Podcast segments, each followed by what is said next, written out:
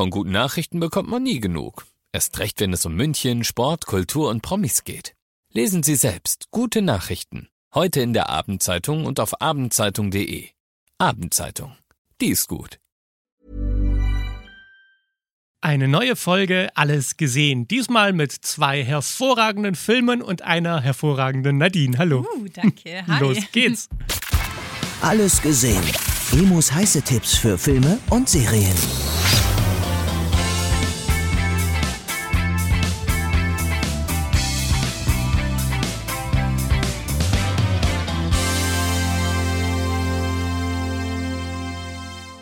Das ist der Film, auf den die ganze Welt gewartet hat. Endlich startet der zweite Teil von Dune, der Wüstenplanet. Und ich bin mir ganz sicher, dass du den ersten nicht gesehen hast, richtig? Warum weißt du das? Weil das nicht deine Art von Film ist. Aber der erste war ein Meisterwerk für sich, mhm. visuell atemberaubend.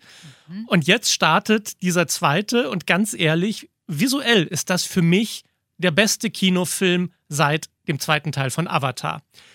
Ich, ich habe das gesehen und mir ist die Kinnlade heruntergefallen. Für alle, die sich nicht auskennen, Dune, der Wüstenplanet, das ist dieser Roman, wo verschiedene intergalaktische Familienimperien gegeneinander kämpfen und die Vorherrschaft haben wollen über den Wüstenplanet Arrakis.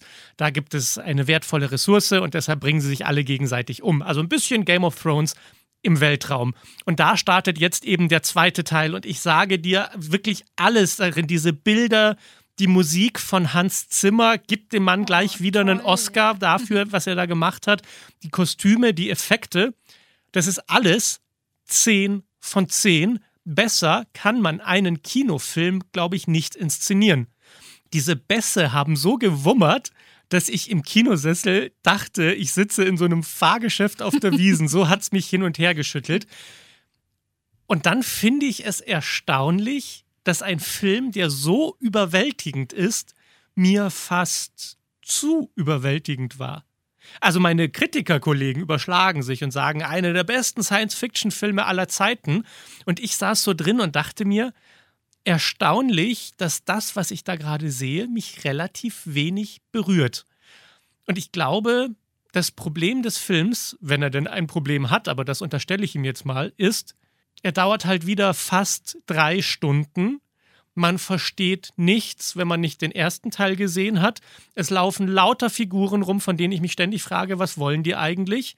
Man hat nie eine Ahnung, wo die Geschichte hinführt. Und das liegt auch daran, dass er nach drei Stunden aufhört und man sich denkt, ach gut, dann muss ich jetzt wieder vier Jahre warten, bis der dritte Teil losgeht. Ich verstehe die Begeisterung der Leute, weil er einfach so fantastisch aussieht. Und trotzdem frage ich mich, ob das wirklich. Ich, alle, die den ersten Teil gesehen haben, wollen den zweiten sehen. Aber wer den ersten Teil nicht gesehen hat, ich guck dich an, du guckst wie ein Schaf, zu Recht. Würde ich dich in diesen Film reinsetzen, würdest du dir denken, die ganze Zeit, hä? Und mhm. was will der jetzt? Und warum macht der das? Und wer sind die? Und warum reden die so komisch? Und es hat auch so einen pseudo-spirituellen, religiösen Überbau. Also es geht ja darum, dass der Sohn dieser Familie, die massakriert wurde im ersten Teil, sich rächen möchte an den Bösen und deshalb sich zusammenschließt mit so einer Wüstengang. Und das sind schon die ersten 40 Minuten des Films, wo ich mir denke, aber wann geht denn der Film jetzt endlich richtig los? Mhm. Und anstatt dass es dann wirklich richtig losgeht, wird dann ein Set an völlig anderen Figuren vorgestellt und dann denkt man sich, ach, jetzt geht es plötzlich um die? Na, wer hätte das denn gedacht? Also haben die Macher sich vielleicht ein bisschen arg viel in die Umsetzung verliebt, an wie bringen wir das rüber, welche Bilder, aber so ja. wirklich die Geschichte die ist so, mal mir erzählen halt was so ein bisschen. Also genau, ich glaube, viele jetzt. denken, also ich glaube, die denken sich, naja, die Leute kennen doch die Buchvorlage, die wissen ja, worum es mhm, geht. Mhm. Aber ich glaube nicht, dass so wahnsinnig viele Leute Dune, den Wüstenplaneten gelesen haben oder die alten Filme gesehen haben, das wurde ja schon mal verfilmt, sondern ich möchte in einen Kinofilm reingehen und mich von der Geschichte überzeugen lassen. Und mein, mein Gefühl ist so, ich habe den Film nicht gecheckt. Also es geht wahrscheinlich irgendwie darum, wie lebe ich meine Macht aus und gibt es sowas wie Schicksal im Leben und ist dieser junge Typ ein guter oder ein schlechter? Ich weiß es gar nicht. Es wird dann so ein pseudo-philosophisch-religiöses Gesäusel, das mich tatsächlich relativ kalt gelassen hat.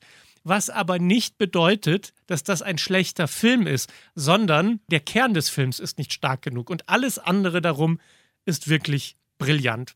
Also wenn ich den Film jetzt angucken will, dann habe Ja. ich Hausaufgaben quasi. Ich muss den ersten anschauen, Ja. ganz dringend. Und am besten mir ein Notizbuch mitnehmen, damit ich dann verstehe, was im zweiten Teil teilweise passiert und warum ich da Szenen sehe, damit ich mitkomme. Richtig. Und dann musst du nochmal im Internet nachlesen, wie dieses Ah. Buch überhaupt ausgeht, damit du weißt, wo das Ganze hinführt, weil sonst denkst du dir die ganze Zeit, ja, aber wer wer macht jetzt genau was und wo, warum und was ist ihre Intention? Schwierig und trotzdem großartig. Das ist wirklich so ein Film, mit dem ich mir schwer getan habe, weil ich bin rausgekommen und dachte mir, gut, ich habe nichts gespürt, aber es war schon geil. naja, Dune Teil 2 ist jetzt im Kino. Und jetzt kommen wir zu einem Film, der ist das genaue Gegenteil. Visuell passiert nichts, aber ich werde ihn nie wieder vergessen. In diesem Film geht es um eine Familie. Diese Familie, ne, da haben ein ganz hübsches Haus mit wirklich einem netten Garten. Der Vater arbeitet in der Nähe. Die Mutter Hedwig kümmert sich um die Kinder und es ist ja auch so beschaulich. Und sie ist dann immer im Garten mit den Kindern und pflanzt da Sachen an. Man denkt sich so ein bisschen, ach krass, die Gartenmauer ist ganz schön hoch, aber sonst fragt man sich nicht, was los ist. Und dieser Film ist die ganze Zeit über das maximalst langweilige Familienidyll, das man sich vorstellen kann. Aber wo ist dann die Geschichte im Film? Naja, es gibt noch etwas, das du nicht weißt. Diese Familie hat es wirklich gegeben. Es ist die Familie von Rudolf Höss, dem Nazi, der das KZ Auschwitz geleitet hat. Und die Familie hat tatsächlich direkt an diesem KZ gewohnt. Und es ist so grauenvoll zuzusehen, wie die Mutter da im Garten steht und die Wäsche aufhängt. Und wenn du ganz leise bist, hörst du im Hintergrund die Todesschreie der Insassen aus dem KZ. Und du siehst, wie hinten am Horizont die Rauchschwaden aus den Schornsteinen hochgehen. Schau mal, ich habe Gänsehaut. Siehst du das? Ja, es Ich ist, habe den Film nicht gesehen. es ist so aber, fürchterlich, Wow. Ja. dass man nie irgendetwas sieht. Mhm. Die Familie ist dann zu Hause und dann geht es ums Abendessen und dass die Hilfskraft wieder nicht richtig Mhm. aufgeräumt hat. Und dann kommen Gäste vorbei und die Mutter sagt: Oh, aber ne, es ist gerade sauber gemacht, könnt ihr die Schuhe bitte ausziehen? Und die Mhm. ganz freundlich: Ja, natürlich, ziehen sich die Schuhe aus, setzen sich rein und packen dann die Pläne für die Gaskammern aus. Und ich saß da drin und die ganze Zeit hatte ich dieses Bedürfnis, die Leinwand anzuschreien und zu sagen, checkt ihr denn nicht, was ihr da macht? Wie kann man denn ignorieren, was da auf der anderen Seite der Gartenmauer passiert? Wie können denn die Kinder im Garten im Pool spielen, während die Mutter die Asche wegräumt, die sich da auf, den, auf, die, auf ihr Gemüsebeet Ja, gelegt hat? ja. Und das ist an dem Tag ihr größtes Problem. Und dann dachte ich mir, wow, wie verrückt dieser Film. Ich sehe den, ich schreie diese Leute an, ich denke mir, was macht ihr da? Und dann frage ich mich, naja, was ist denn hinter unserer Gartenmauer gerade? So, was sind die Sachen, wo wir weggucken und wo wir sagen, ach, das ist jetzt gar nicht unser Problem. Ich kümmere mich jetzt gerade hier darum, ich habe gerade wieder so viel auf Amazon bestellt, ich weiß gar nicht, wohin mit dem ganzen Zeug. Und auch wir gucken ja systematisch bei gewissen Sachen weg oder wir sagen, ach, da können wir eh nichts dran ändern. So wie die Mutter. Weißt du, die sitzt dann zu Hause vorm Spiegel und probiert so einen neuen Pelzmantel an und guckt, ob er ihr gefällt und du weißt genau, wo dieser Pelzmantel herkommt. Ne? Es, es ist ein Film, den man nie wieder vergisst, weil man nichts sieht und sich alles in deinem Kopf abspielt. Er ist für fünf Oscars nominiert, unter anderem bester Film. Die Hauptrolle spielt Sandra Hüller. Die ist ja gerade die deutsche Schauspielerin, die komplett gehypt wird. Die kriegt ja jeden Preis gerade hinterhergeschoben für diese zwei Filme, die sie gerade rausbringt. The Zone of Interest und Anatomie eines Falls, für den sie ja auch für den Oscar nominiert ist als beste Hauptdarstellerin. Und sie macht das so brillant, weil sie nicht grundböse spielt. Sie spielt ja nicht, wie man, wie man, wie Deutsche einen Nazi spielen würden, sondern sie ist halt die Mutter, die sich um die Familie kümmert und einfach keine Kapazität dafür hat, sich jetzt auch noch große Gedanken darüber zu machen, was mit den Juden auf der anderen Seite der Mauer passiert.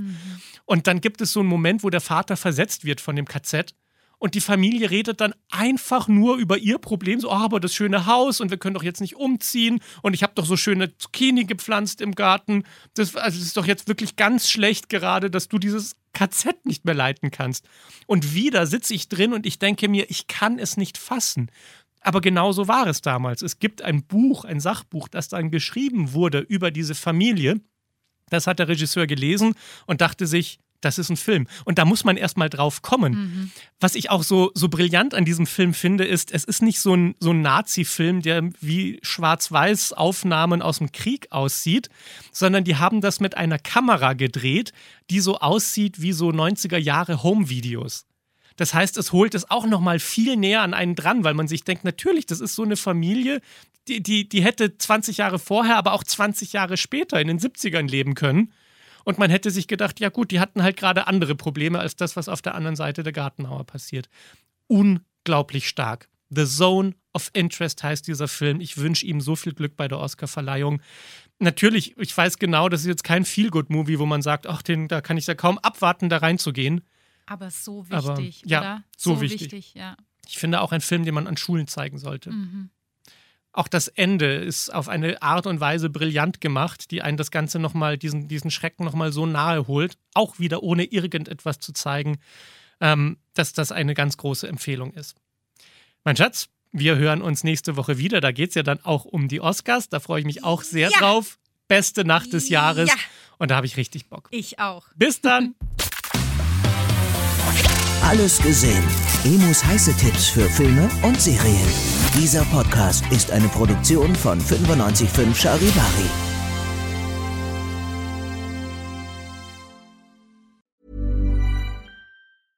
Hey, it's Paige DeSorbo from Giggly Squad. High quality fashion without the price tag. Say hello to Quince. I'm snagging high-end essentials like cozy cashmere sweaters, sleek leather jackets, fine jewelry, and so much more. With Quince being 50 to 80% less than similar brands. And they partner with factories that prioritize safe, ethical, and responsible manufacturing. I love that. Luxury quality within reach. Go to quince.com slash style to get free shipping and 365-day returns on your next order. quince.com slash style.